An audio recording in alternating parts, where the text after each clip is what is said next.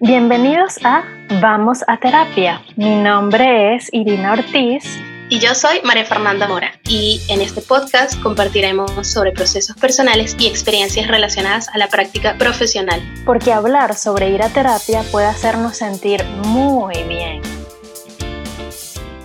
Hola, hola, hola. ¿Cómo están? Hoy estamos, hoy estamos nuevamente acá en Vamos a Terapia eh, estaremos compartiendo el episodio número 9, que tiene como nombre El poder de la conversación consciente. Este tema me encanta, sí. Este porque bueno, yo soy una conversadora empedernida. Y bueno, la palabra consciente está de moda en mi mundo, es decir, me gusta mucho utilizarla, me gusta mucho vivirla, me gusta mucho promoverla y creo que tú te sientes así también, ¿no? Sí, yo creo que tú y yo tenemos ese arte además de, de llegarle a la, a la, persona en esa fibra de forma que ni se dé cuenta, ¿no? Porque, porque nos gusta la profundidad en la conversación, naturalmente, pues. yo creo que eso es una de las cosas que a mí más me gusta de este, de este tema, que es justamente entender que todos podemos hacerlo, todos podemos tener la capacidad de tener una conversación consciente y, y, pues se trata es de identificar y de eso vamos a hablar un poco hoy de qué se trata hablar de forma consciente, conversar conscientemente de qué se trata, porque estamos yo creo muy acostumbrados a, a pues hacer chistes, a reunirnos y, y tomarnos una copita y ponernos al día y saber de qué, estás, qué está haciendo el otro, pero muy como muy superficial, ¿no? Pocas personas se toman el tiempo para realmente saber cómo estás, qué has aprendido este año, cómo te va en tu nuevo trabajo, cómo van las relaciones humanas.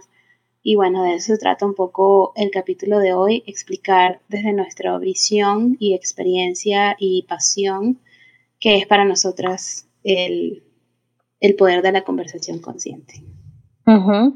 Y bueno, um, para mí eh, una de las claves y, de las características esenciales de una conversación consciente y el poder que esto tiene es la oportunidad que, se nos presenta para, para practicar el arte de la palabra amorosa.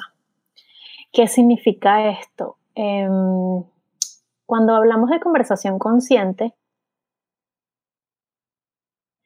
está para mí muy relacionado a ser muy coherentes y alineados con el mensaje que tú quieres transmitir eh, al momento de eh, tener como yo le llamo muchas veces también, una conversación conectada con el otro, que es una habilidad que yo siento que es súper importante en los espacios terapéuticos.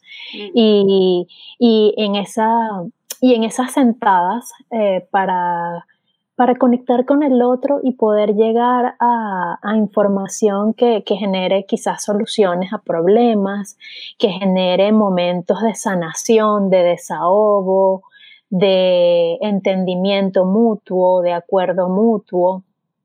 Y yo me he dado cuenta y he aprendido que, bueno, uno, eh, en lo personal, en mi experiencia personal, es una habilidad que se me da bastante natural ahora, pero que viene de una especie de práctica constante eh, en eso de ser cuidadosa con mis palabras, que por cierto es uno de los cuatro acuerdos del libro del doctor Don Miguel Ruiz, ¿no? Que eh, sobre, sí, un maravilloso libro que yo siento que es, una, es un básico clásico para cualquiera que esté emprendiendo un proceso de crecimiento espiritual, de expansión de conciencia, porque es bastante simple de entender y bueno, él básicamente allí comparte cuatro claves para una vida satisfactoria, una salud en relaciones, entre otras cosas, a todo aquello que,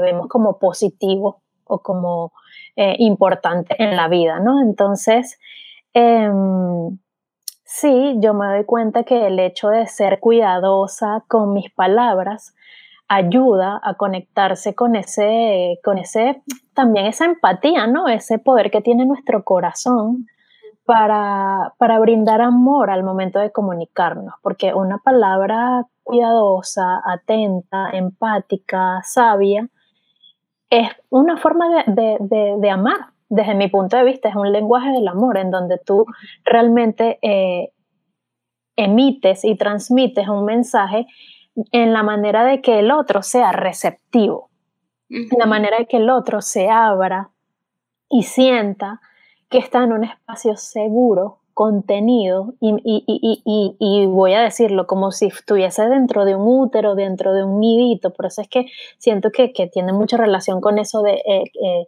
el arte de la palabra amorosa, porque qué más amoroso que un espacio así nutridor, cálido, seguro, em, que sostiene, que contiene a la persona. Entonces, yo siento que sí, que una comunicación o una conversación consciente debe, debe procurar eh, esa práctica de la palabra amorosa. Eh, sé que no todos tenemos el mismo lenguaje de amor, la misma forma de manifestar amor, pero en mi caso es cuidado, cuidado y atención, es cuidar mis palabras, es em, hacer pausas antes de emitir un juicio o de eh, buscar eh, reaccionar en lugar de responder asertivamente. Mm. Em, sí, básicamente, y, es algo que definitivamente yo siento que y pienso que requiere de práctica, que requiere de práctica y que esa práctica empieza con, lo, con, con los diálogos que tú tienes contigo, ¿no? Contigo misma o contigo mismo, o sea, que, es, que esas cosas que te repites cómo, cómo evalúas tus circunstancias, qué, qué, afirmaciones o qué reafirmaciones constantemente te estás haciendo con tus propios aciertos y errores, entre comillas. Em, yo creo que nace de allí, nace de esa, de mucho de allí, pues. Sí, sí, algo puedo decir yo es que efectivamente lo que estás diciendo lo practicas al 100%, porque yo creo que eres una de las personas que mejor sabe escuchar y que mejor sabe dar feedbacks desde esa escucha. Em, y me pregunto si siempre fuiste así, porque me causa curiosidad como que tú dices, claro, esto requiere de práctica, ¿no? Si algo me caracteriza a mí es, no voy a decir que mi falta total, pero yo soy mucho más, más, más fuego, ¿sabes? Yo soy mucho más Dracaris, que salga. Dracaris es, la palabra que usa la reina de, los huevos de, en Game of Thrones, ¿no? Que manda a sus dragones a, a quemar todo. ok, ok, es que no, creo que la he escuchado, pero no he visto la serie, pero sí me puedo imaginar, nada más con que me digas dragones. A mí me parece curioso porque yo soy muy buena escuchando, me gusta mucho conversar, soy buena conversando, la verdad. Sí, lo eres. Gracias, gracias. Pero también tengo ese, ese de que soy sumamente, em, sí, o sea, para mí es, es la palabra transparencia, o sea, yo soy sumamente transparente y soy sumamente directa y me gusta mucho escuchar y también me gusta eh, ir al grano, ¿sabes? Como, como que a veces Creo que la conversación consciente también hay que tener un balance entre, entre entender que estoy hablando para llegar a algo, ¿sabes? Que estoy necesitando esta escucha y este feedback porque algo está allí que no estoy terminando de entender, que me está costando ver y que cuando nos abrimos a este tipo de conversaciones con la persona que sea, porque esto puede suceder con cualquier persona, con la familia, con los amigos, con aquella persona que tenía tiempo sin ver y decido tomarme un café de repente después de un tiempo. Eh, simple, siempre que se tenga esa intención de abrirse a entender algo que por allí no está, no está entendiéndose, ¿no? Como por ejemplo, teníamos una, una amiga en común que de repente va al, al estilista y el estilista le da una información y ella se queda como, wow, pero claro, porque ella es una persona que está siempre muy abierta a escuchar y a entenderse y a, hacer esa introspección, ¿no? Entonces, bueno, yo antes de pasar a mi punto, que es justamente el tema de la transparencia, yo quería preguntarte a ti, ahorita que te escucho, ¿tú siempre has sido así? ¿O, o cómo fuiste tú desarrollando esa capacidad de hablar de forma amorosa? Wow, qué buena pregunta porque me haces pensar, porque no es algo que yo, en lo que yo necesariamente haya reflexionado conscientemente. Mm. Entonces, me echando para atrás, recuerdo mucho, por ejemplo, yo desde niña, de como hablamos incluso cuando estábamos echando nuestra historia en el primer episodio, de yo desde niña he sido muy, muy habladora, este, muchísimo, desde muy pequeña. Eh, de hecho, eso me trajo problemas en viajes familiares y en salones de clase.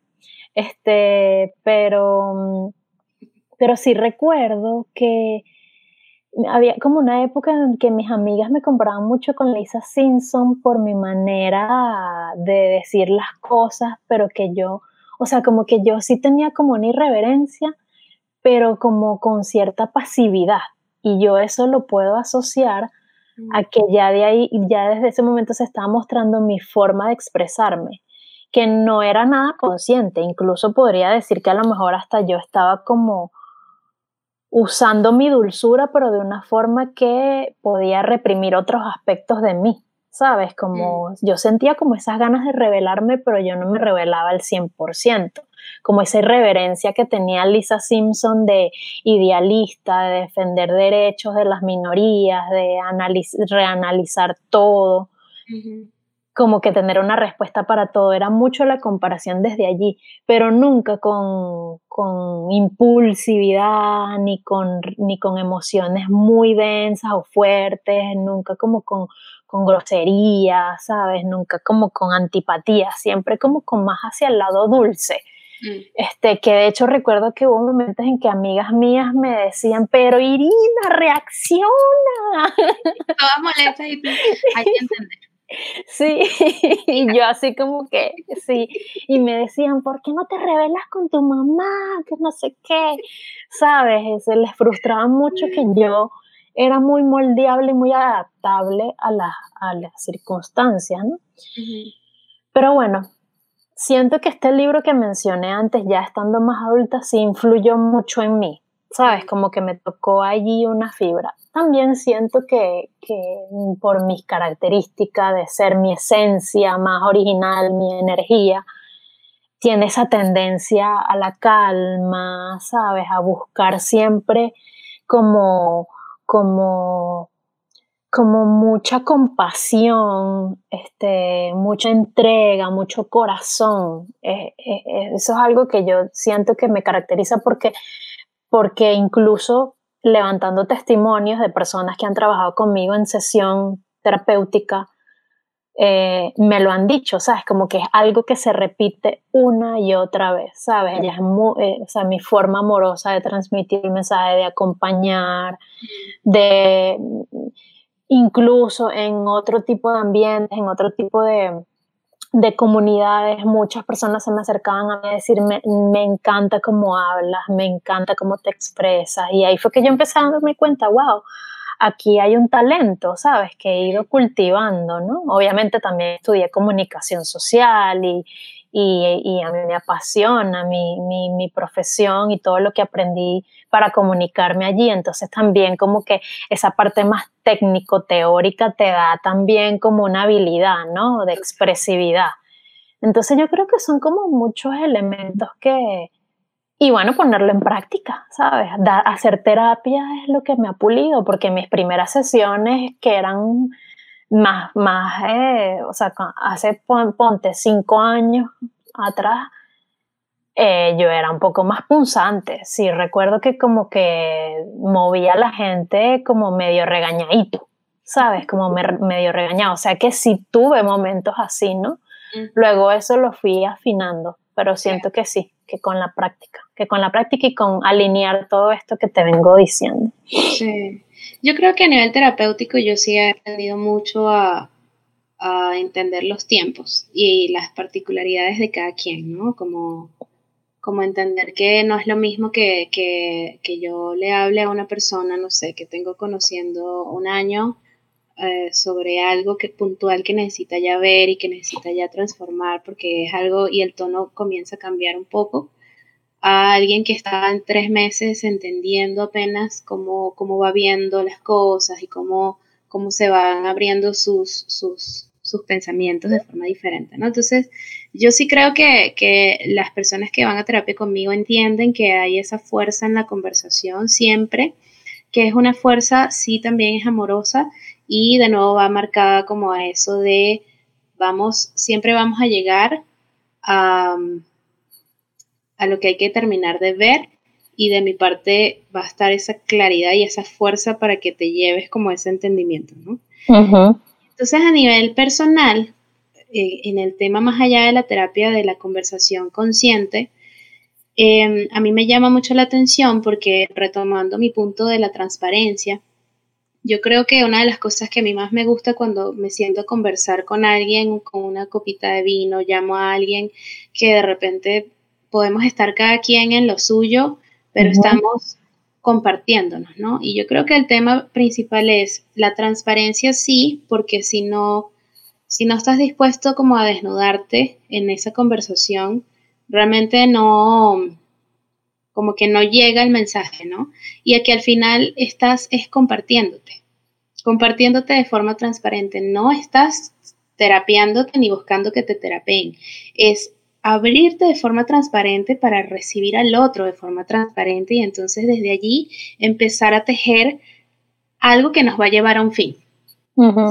Que va a ser bastante interesante porque a nosotras mismas nos ha pasado que de repente estamos em, conversando, no sé, de cómo nos fue en la semana y de repente terminamos hablando de, de em, qué procesos hemos tenido eh, así como similares en la semana, por ejemplo, ahorita el eclipse, ¿no? Sí, porque tú sabes y tal, y yo también, y entonces pum, pum, pum, y vamos organizando desde esa transparencia y esa honestidad una línea de entendimiento para ambas, ¿sabes? Entonces, a lo que voy con esto de tema de la transparencia es, hay que saber desnudarse, obviamente también hay que saber saber con quién te vas a desnudar metafóricamente a través de la conversación, porque no todo el mundo está listo para tener una conversación consciente. ¿sí?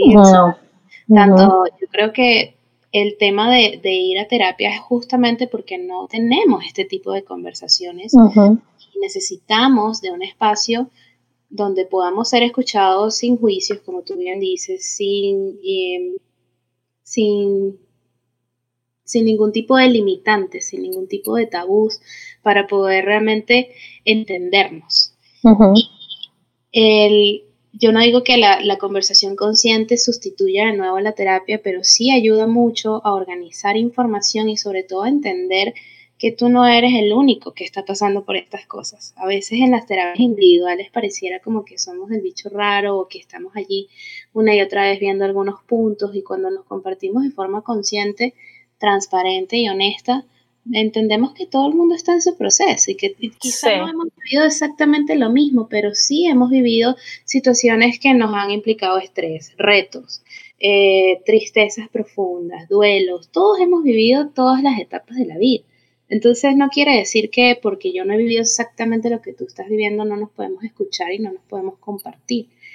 Sí, sí, y sabes que escuchándote empiezo como a también, o sea, me empiezan como a llegar sensaciones y, recuerdos de que incluso el aprender a sacarle provecho al poder que tiene esto, al, conversar conscientemente, puede mejorar, por supuesto, todo tipo de relaciones, pero yo quiero ir al punto específico de las relaciones de amistad.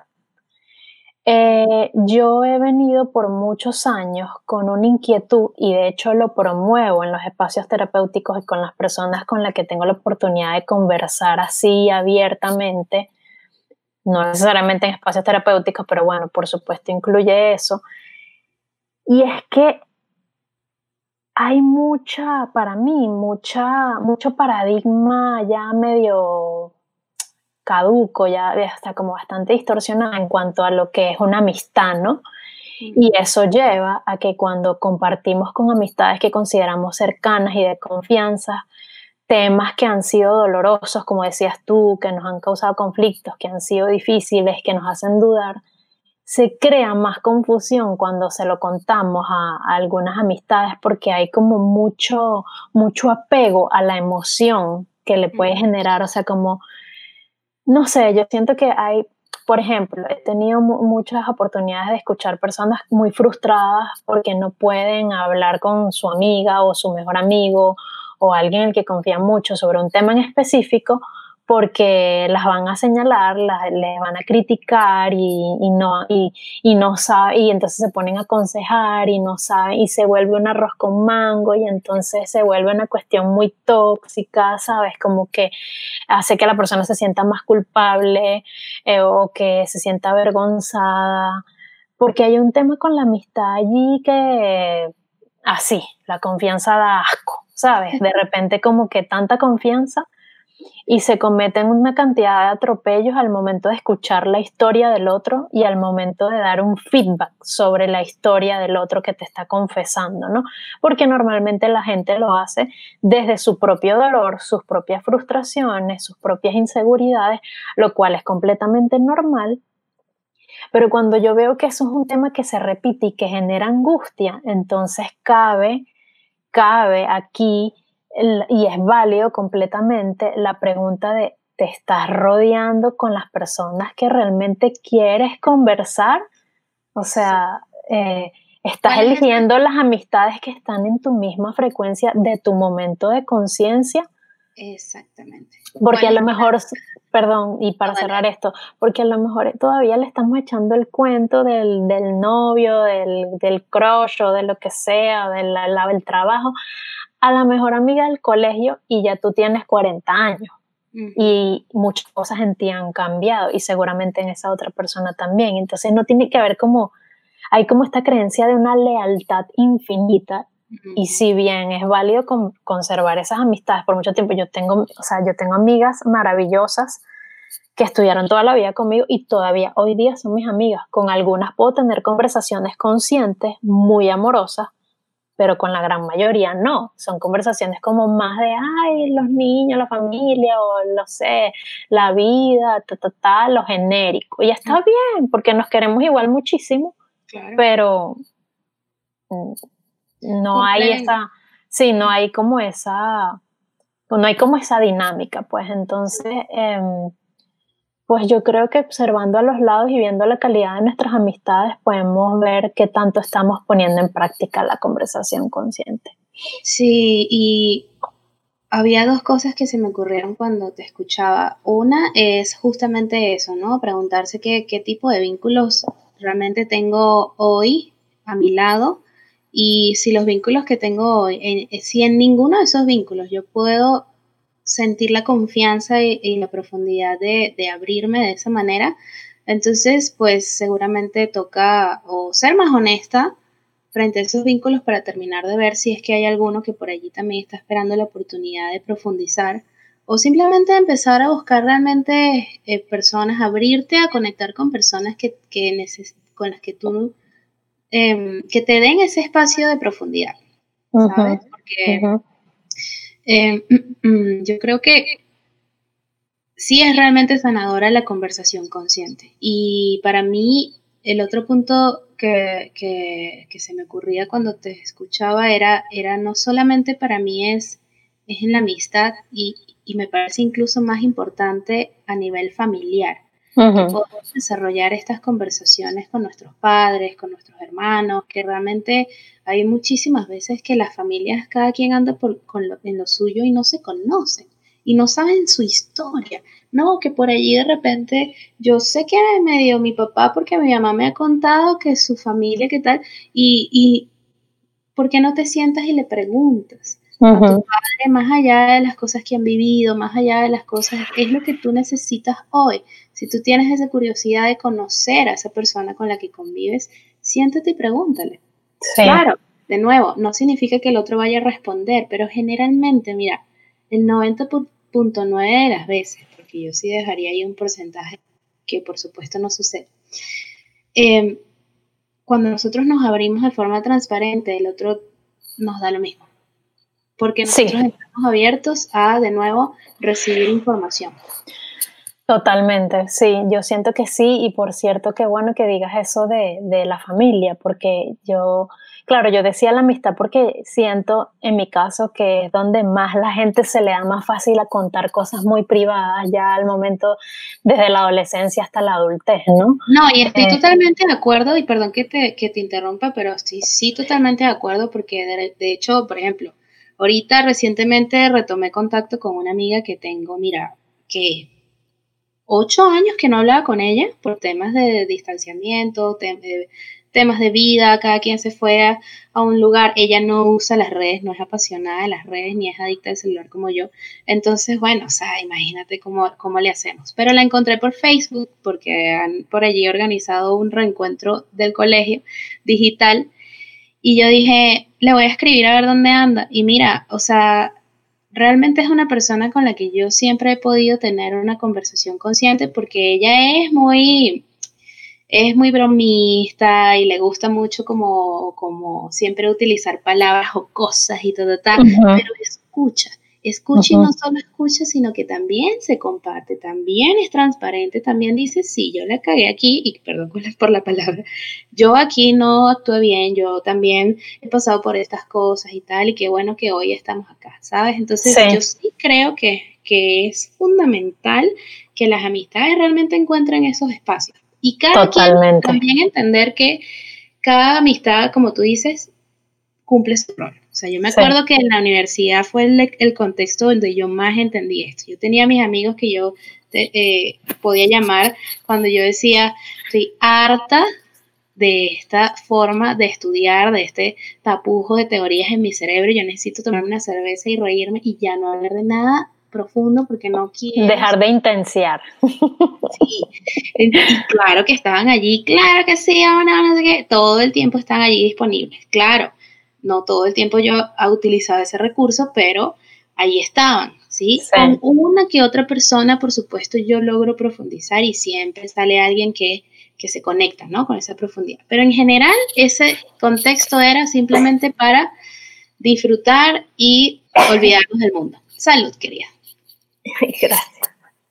Y también estaban, por supuesto, las personas profundas 100%, también estaban las personas que eran sumamente intelectuales con las que podemos tener conversaciones que, que realmente sean muy racionales y que también son importantes de tener. También nutren. A lo largo de la vida he conocido personas y mujeres maravillosas como tú, como Yenisei, que por supuesto hablamos cosas más de intereses comunes y de intereses eh, femeninos. Entonces, cada, al final no es satanizar la conversación banal y, la conversación diaria, sino que sepamos que cuando, cuando se requiera ese espacio de profundidad, y aquí voy a ser 100% honesta, no siempre necesitamos ir a un psicólogo para poder entender algo puntual en nuestra vida o para, por lo menos empezar a, a sacar los hilos de lo que para nosotros es importante. Si nos sentamos y nos abrimos y abrimos el corazón, podemos encontrar una, un espacio donde realmente seamos recibidos y respetados y encontremos una profundidad que quizá en ese momento ¡pum! nos logre contener.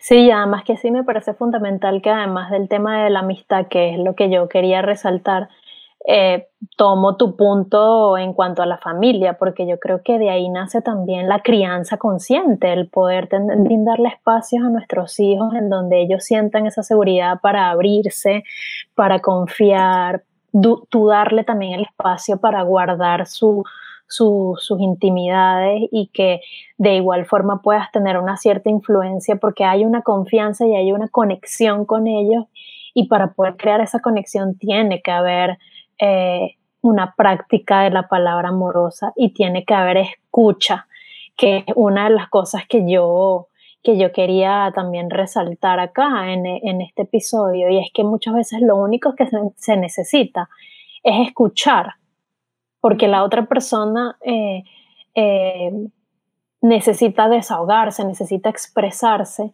pero realmente no siempre está necesitando que tú le des una palabra de aliento, que tú le des alguna, algún comentario, algún sentir o qué sé yo, consejo, lo que sea, sino simplemente escuchar, porque además incluso el escuchar a la otra persona no es solo, no es solo un regalo que tú le estás dando, también puede ser un regalo para ti, porque estás completamente presente, porque puedes ver allí cosas que se te muestran a ti, que te pueden servir a ti en tu capacidad de eh, estar abierta a la historia de otra persona, en tu capacidad de prestar atención, en tu capacidad de conectar similitudes en las historias y quizás este, que su experiencia te, te mueva cosas.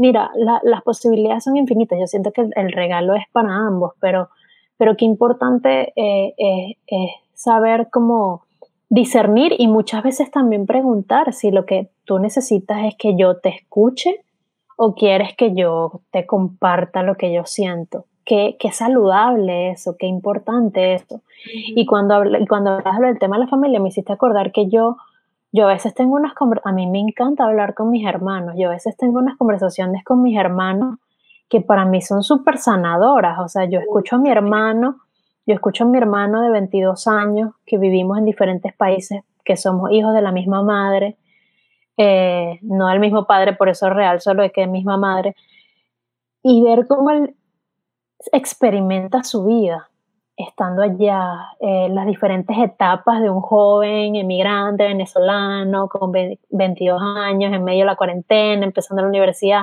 o sea, tantas cosas que puede experimentar un ser a esa edad y escucharlo y que además él me escuche y que me confíe cosas porque yo le he procurado ese espacio y que además él se abra sin, sin él mismo enjuiciarse, porque muchas veces uno no dice algo porque siente que lo van a, enjuiciar, entonces él mismo, sin, sin sus propios prejuicios, que él se abra conmigo, ay, eso a mí me parece delicioso. Y que yo también pueda abrirme con él independientemente de que sea menor que yo y que esté en otra etapa, porque incluso yo es como, como confiar en su, en, su, en su criterio, confiar en su madurez en ese momento, confiar en su capacidad de expresarme lo que él siente en cuanto a lo que yo le estoy compartiendo.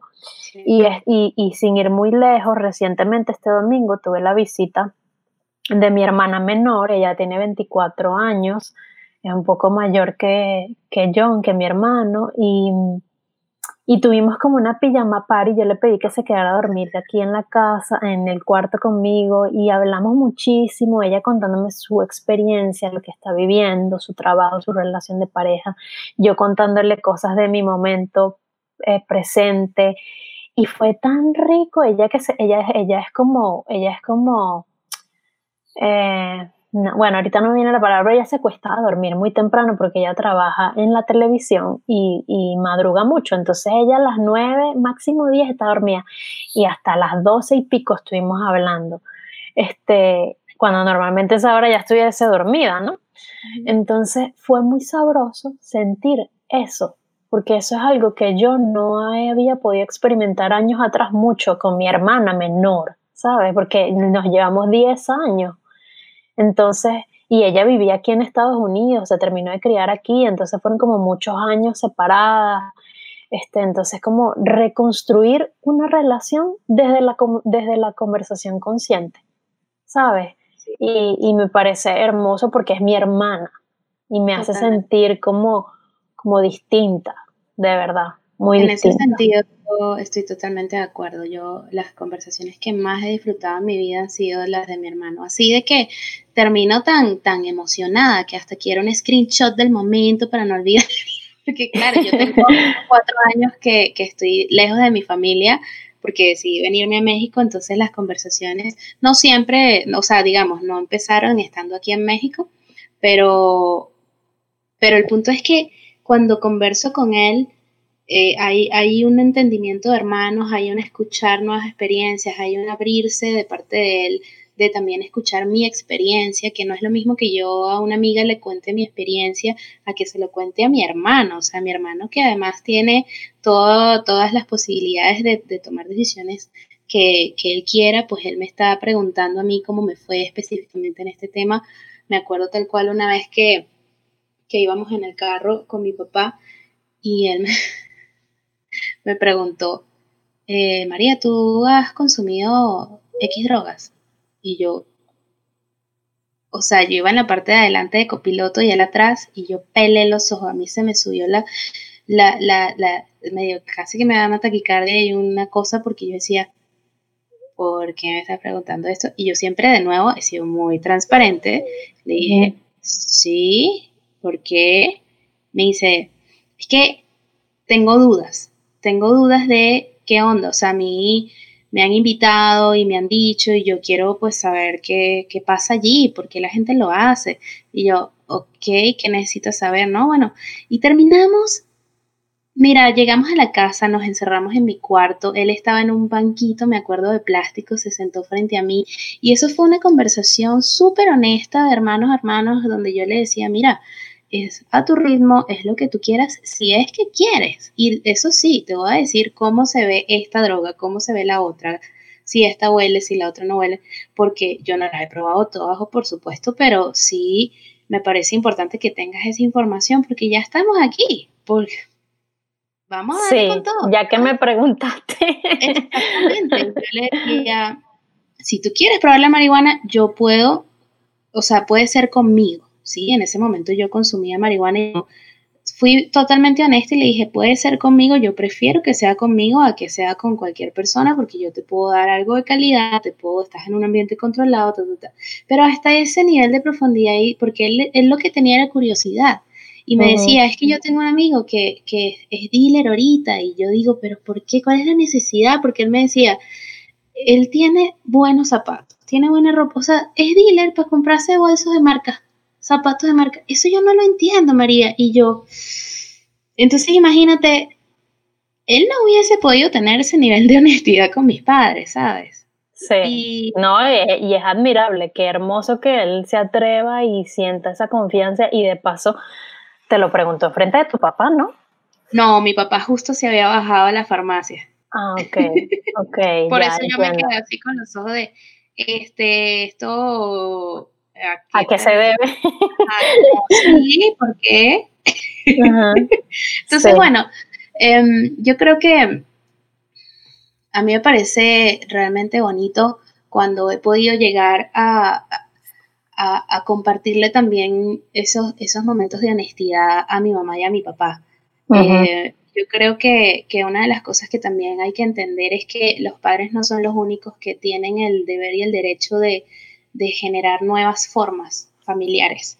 Yo creo que los hijos que hoy estamos abriéndonos a un nivel de conciencia diferente, a, experimentar la vida de forma diferente, podemos y tenemos también la responsabilidad de compartir esas nuevas sabidurías con los mismos nuestros. Y por supuesto, esto implica dejar detrás todo lo que hemos vivido, porque muchísimas veces es que, no, es que con mi papá no se puede hablar, claro que se puede hablar, o sea, al final hay que encontrar puntos en común, ¿sabes? Ojo, si la familia es muy violenta y tienes 100 mil años sin verlo, bueno, o sea, a ver, ahí... Sí, hay casos de casos, pues, hay casos de casos. Pero generalmente... O simplemente no, quieres, ¿sabes? No quieres hacerlo y punto, que también es válido.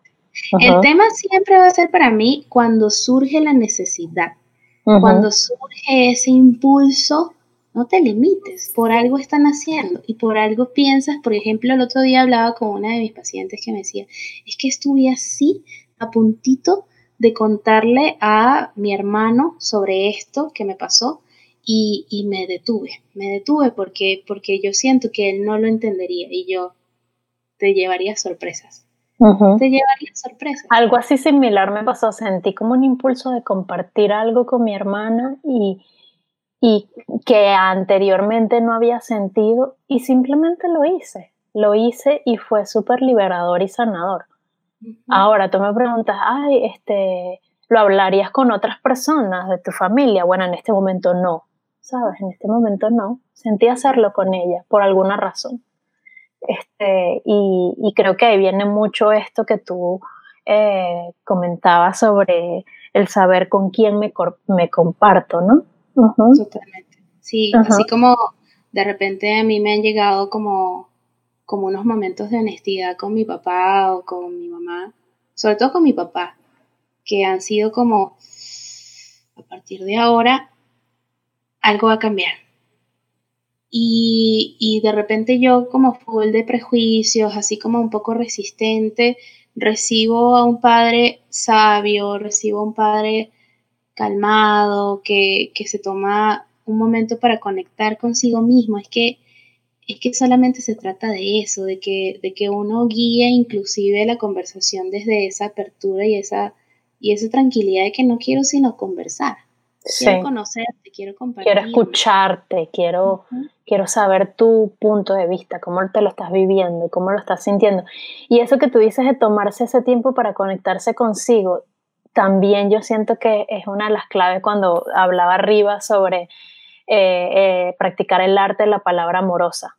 Qué importante es hacer esa pausa, conectarse contigo, cómo te estás sintiendo y desde qué lugar de ti quieres hablar.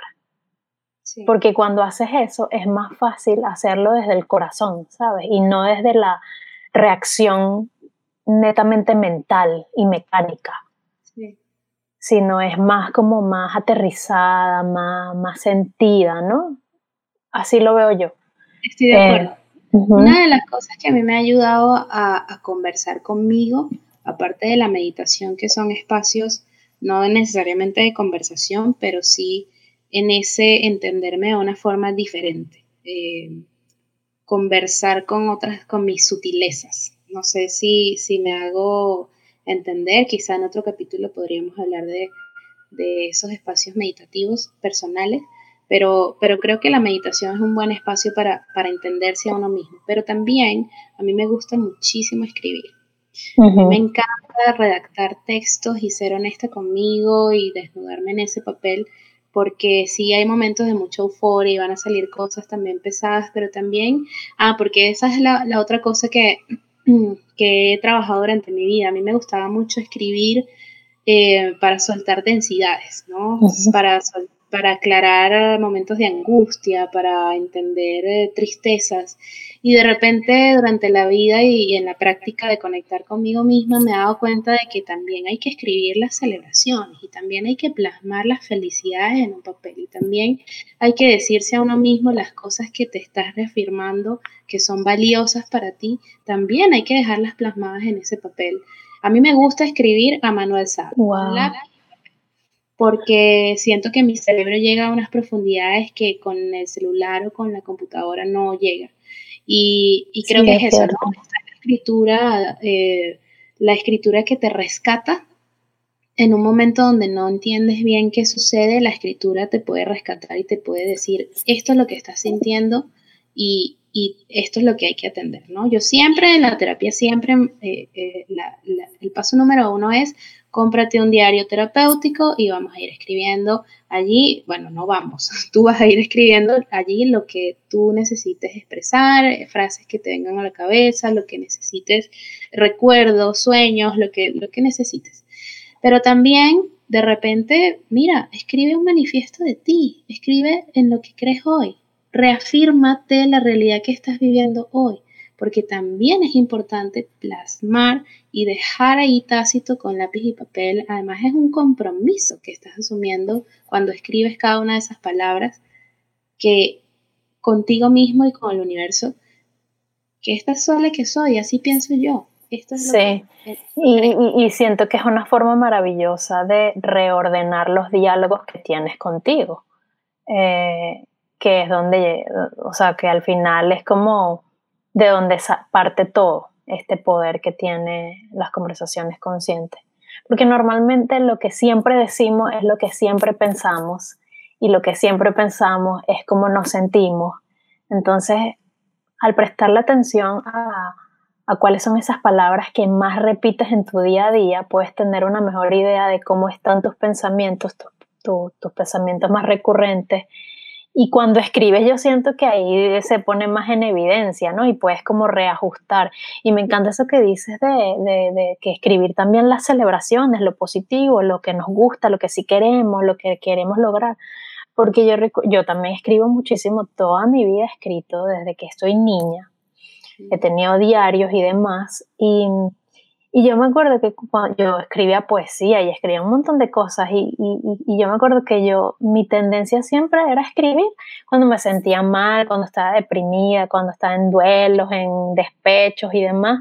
Pero cuando yo estaba feliz y contenta y como que súper motivada, yo dejaba de escribir.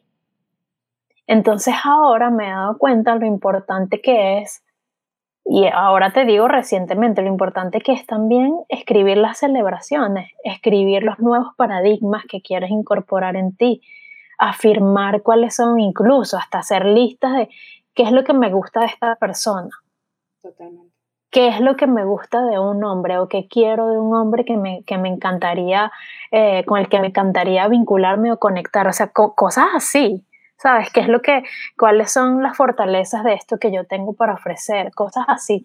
Y sí es bien, bien poderoso. Y bueno, yo, yo siento que, que mm, todavía nos quedan un, par de cositas que queremos, que queremos compartir. Entonces, ahorita vamos a continuar eh, profundizando en, en los últimos dos aspectos que, que queremos aportar en este tema que como verán pues estamos encadenadas. Estamos abriéndonos y siendo transparentes. Sí, estamos profundizando. Sí.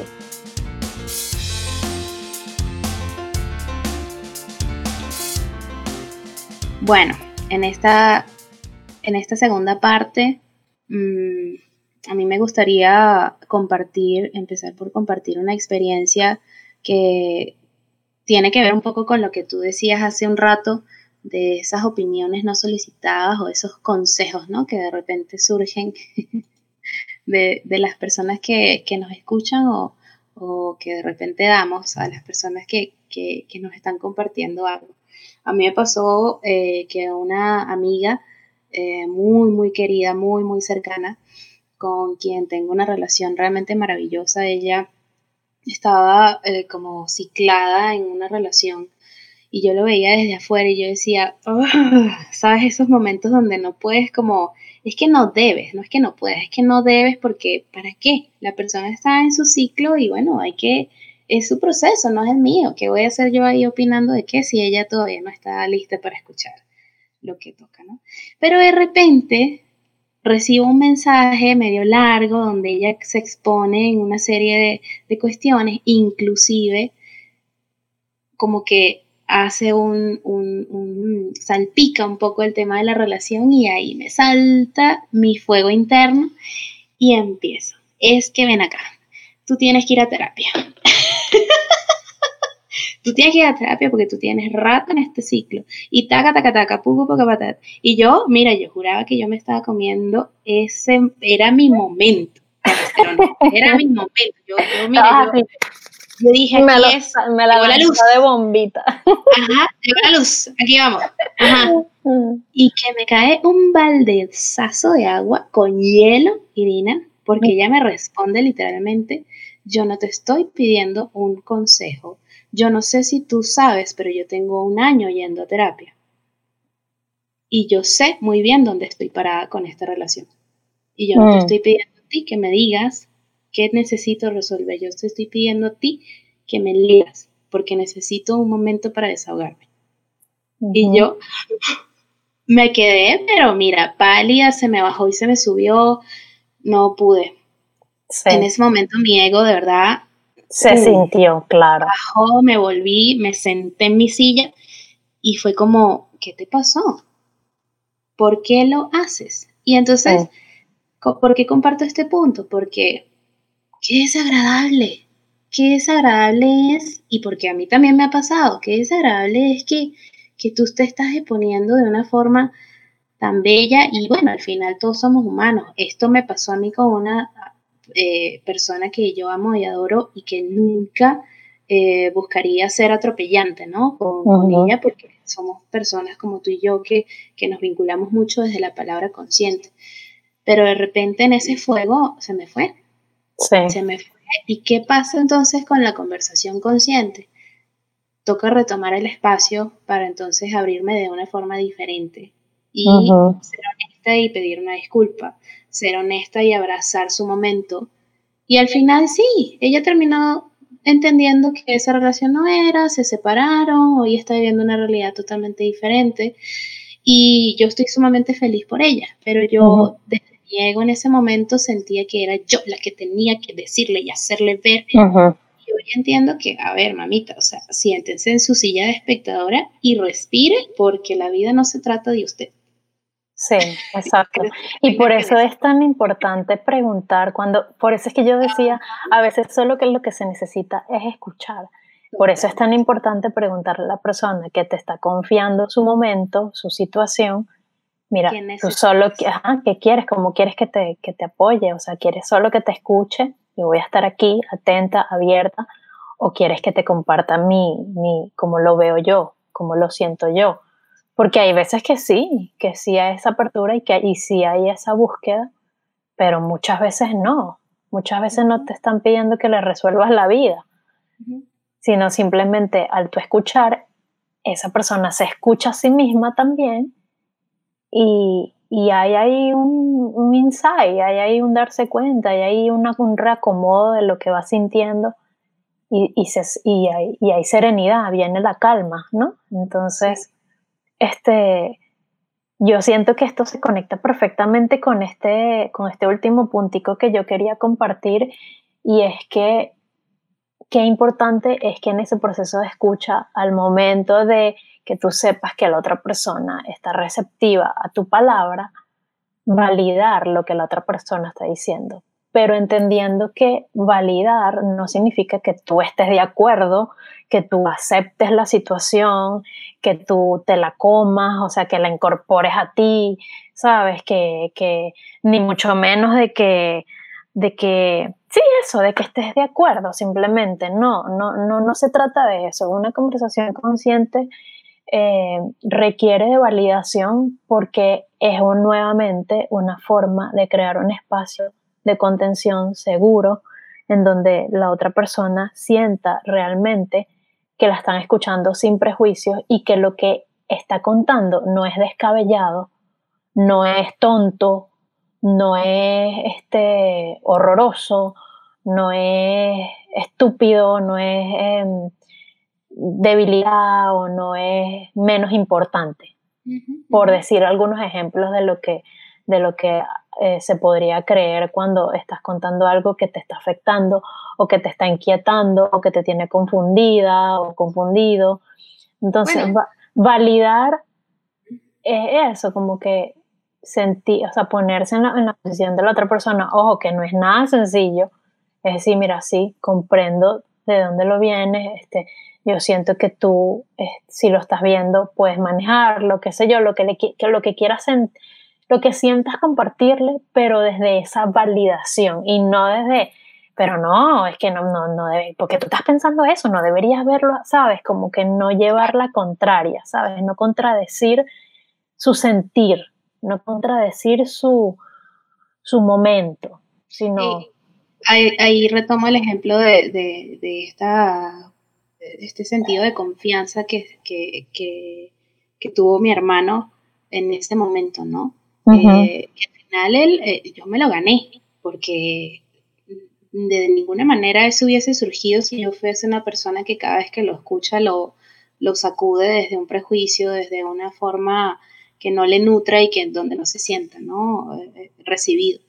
Y al fin pudimos tener esa, esa conversación, como tú dices, ¿no? Desde mira, tengo una curiosidad, mi hermano es la persona más antibebida y antidroga que existe. Pero si yo me hubiese parado, que no, que no era así, pero si yo me hubiese parado desde un lugar de juicio de, de en las drogas no se habla y qué haces tú preguntando de eso y qué es eso, o sea, qué es eso, me hace el favor y no esté esto, se pierde una oportunidad de simplemente saber qué onda, qué está pasando. Totalmente. Y además, qué bonito sería si yo no sé absolutamente nada, decirle, oye, no sé, no sé, no tengo la menor idea, pero mira, averigüemos, busquemos en internet y discutamos en otro momento. O sea, compartamos en otro momento qué, encontramos, qué, vimos. Sí, sí.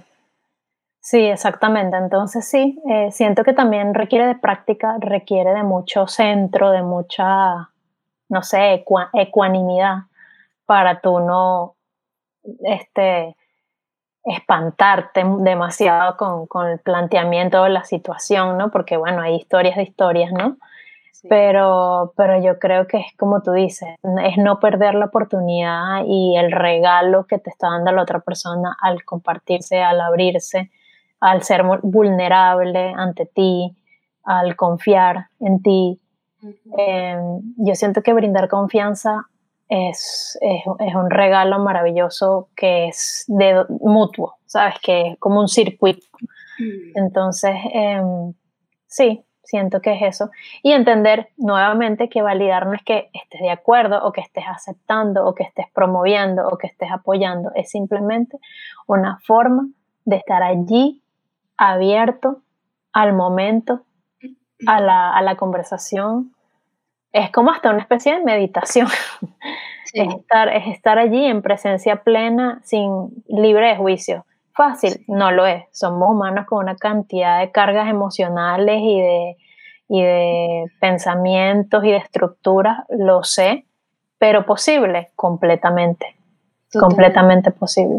Y yo creo que, también parte de, de pararse en, en, una posición empática, que para mí la empatía en este, desde este lugar de la conversación consciente es simplemente que recuerdes cuando no te has sentido escuchado, cuando has sido callado desde un prejuicio, cuando y yo creo que todos podemos fácilmente conectar con, con momentos, ¿no? Y, y, si alguna persona que está escuchando esto es de esas personas que no se siente escuchado, que no se siente recibido por, por quienes están en su entorno, al final es que no, que no pierdas la capacidad de, de, entender que la conexión empieza por ti, que tú eres el primero que te tienes que escuchar. Si estás eh, con demasiadas dudas, escribe. Si de verdad siempre va a haber alguien, siempre va a haber alguien que, con, la, con quien puedes abrir ese portal, pero tienes que estar dispuesto a, estar, a ser transparente. Sí, y de hecho yo, por ejemplo, yo tengo la dicha, yo tengo la fortuna, yo tengo la bendición, porque para mí vale todo eso, de estar rodeada de personas, varias, con las que yo puedo tener conversaciones conscientes y puedo decir que yo sé que con todas puedo tener conversaciones conscientes, pero no, no con todas hablo de lo mismo.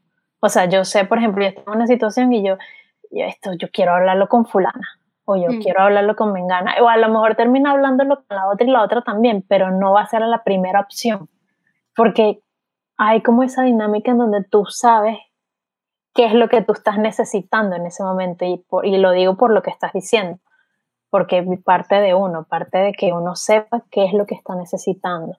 Em, y, y, bueno, al tú tener esos vínculos de confianza que se conocen y saben cómo se mueven, tú vas a escoger, pues, o sea, hablar de algún tema o del otro según la dinámica que ya tú conoces que tienes con cada persona.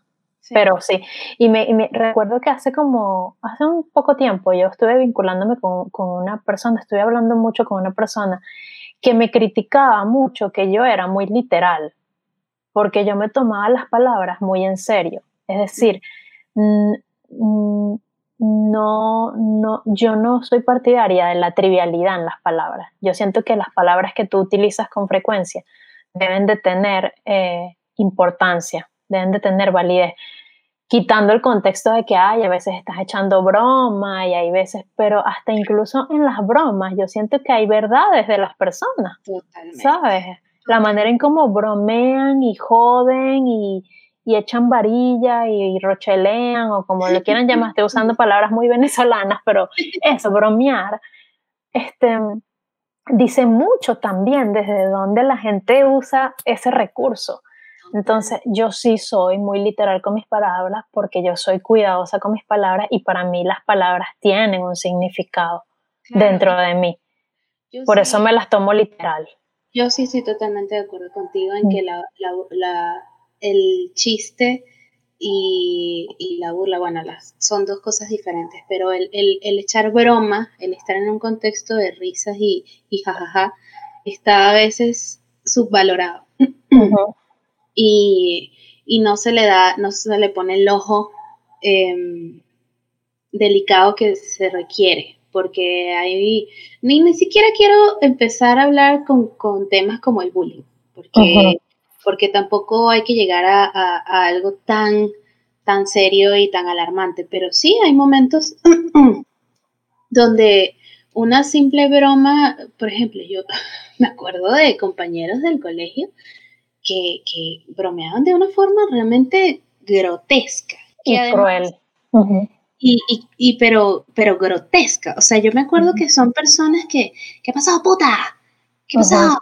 Ramera, cállate la boca. Y como...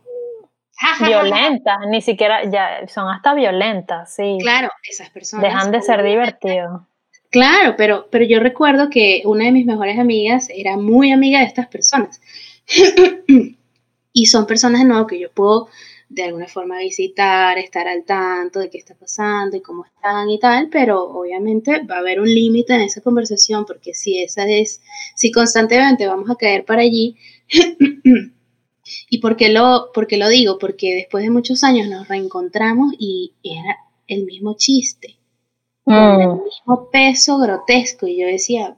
Sí, bueno, ahí tú sabes que es su forma de ser. Por eso yo digo que las palabras que usas con más frecuencia y el tipo de bromas que utilizas con regularidad sí reflejan mucho de cuáles son tus pensamientos más recurrentes, de cómo miras el mundo, cómo miras a las personas, cuáles son tus creencias y eso se conecta en cómo sientes, cómo, cómo te manejas, incluso hasta contigo. Entonces, yo sí soy bastante literal con mis palabras. Me cuesta tener un, un sentido del humor suelto con cualquier tipo de bromas pendejas. este, mm, sí me cuesta. Eh, no soy mucho de entornos altamente chalequeadores.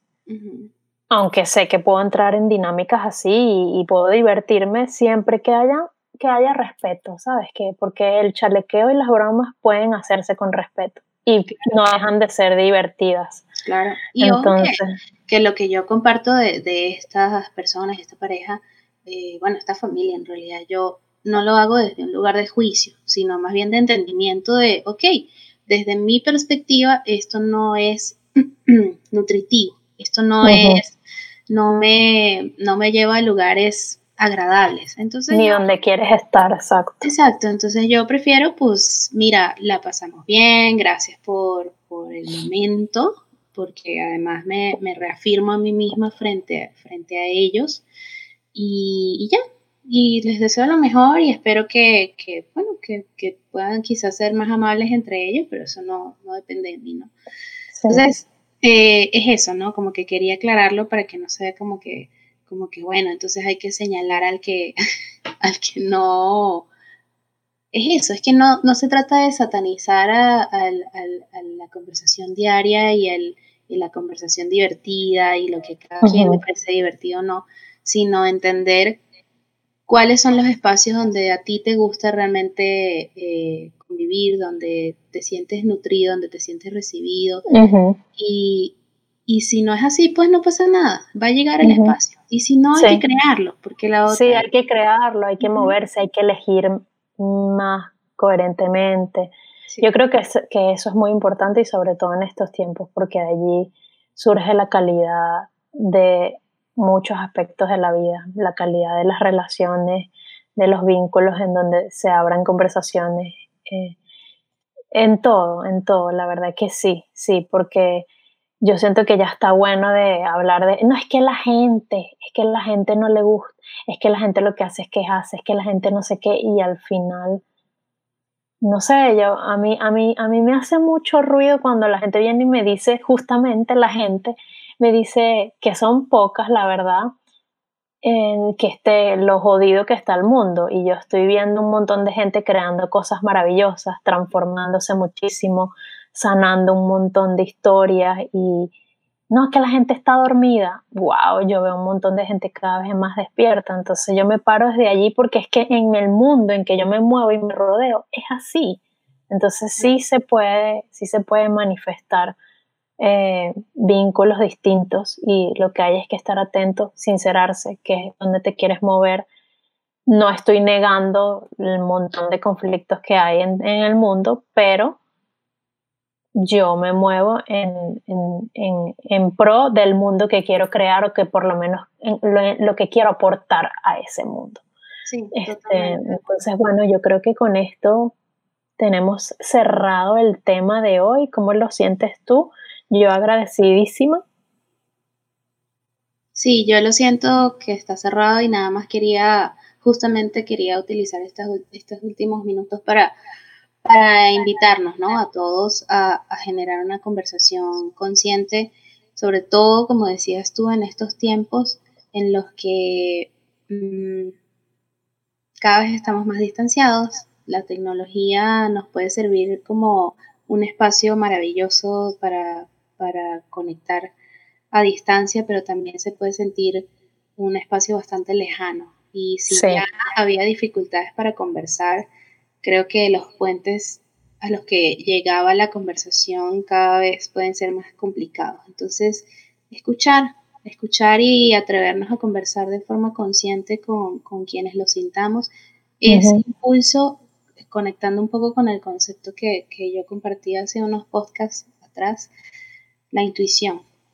Ese impulso que te dice, aquí tiene que suceder esto, no lo reprimas.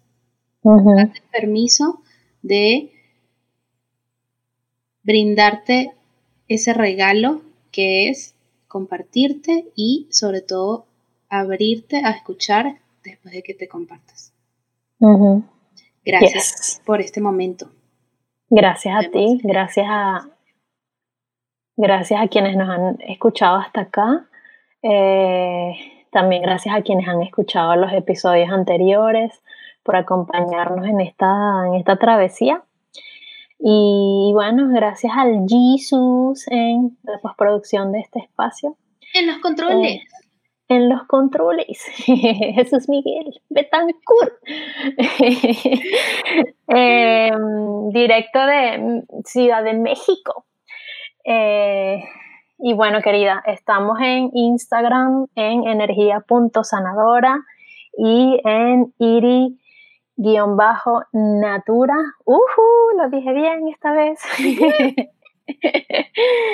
y bueno, por ahí nos estamos viendo em, em, y anunciando todo lo relacionado con este espacio de Vamos a Terapia. Así es. Escríbanos, mándenos mensajitos. Si tienen dudas, no duden en contactarnos y aquí estamos siempre a la orden. Bye bye. Bye.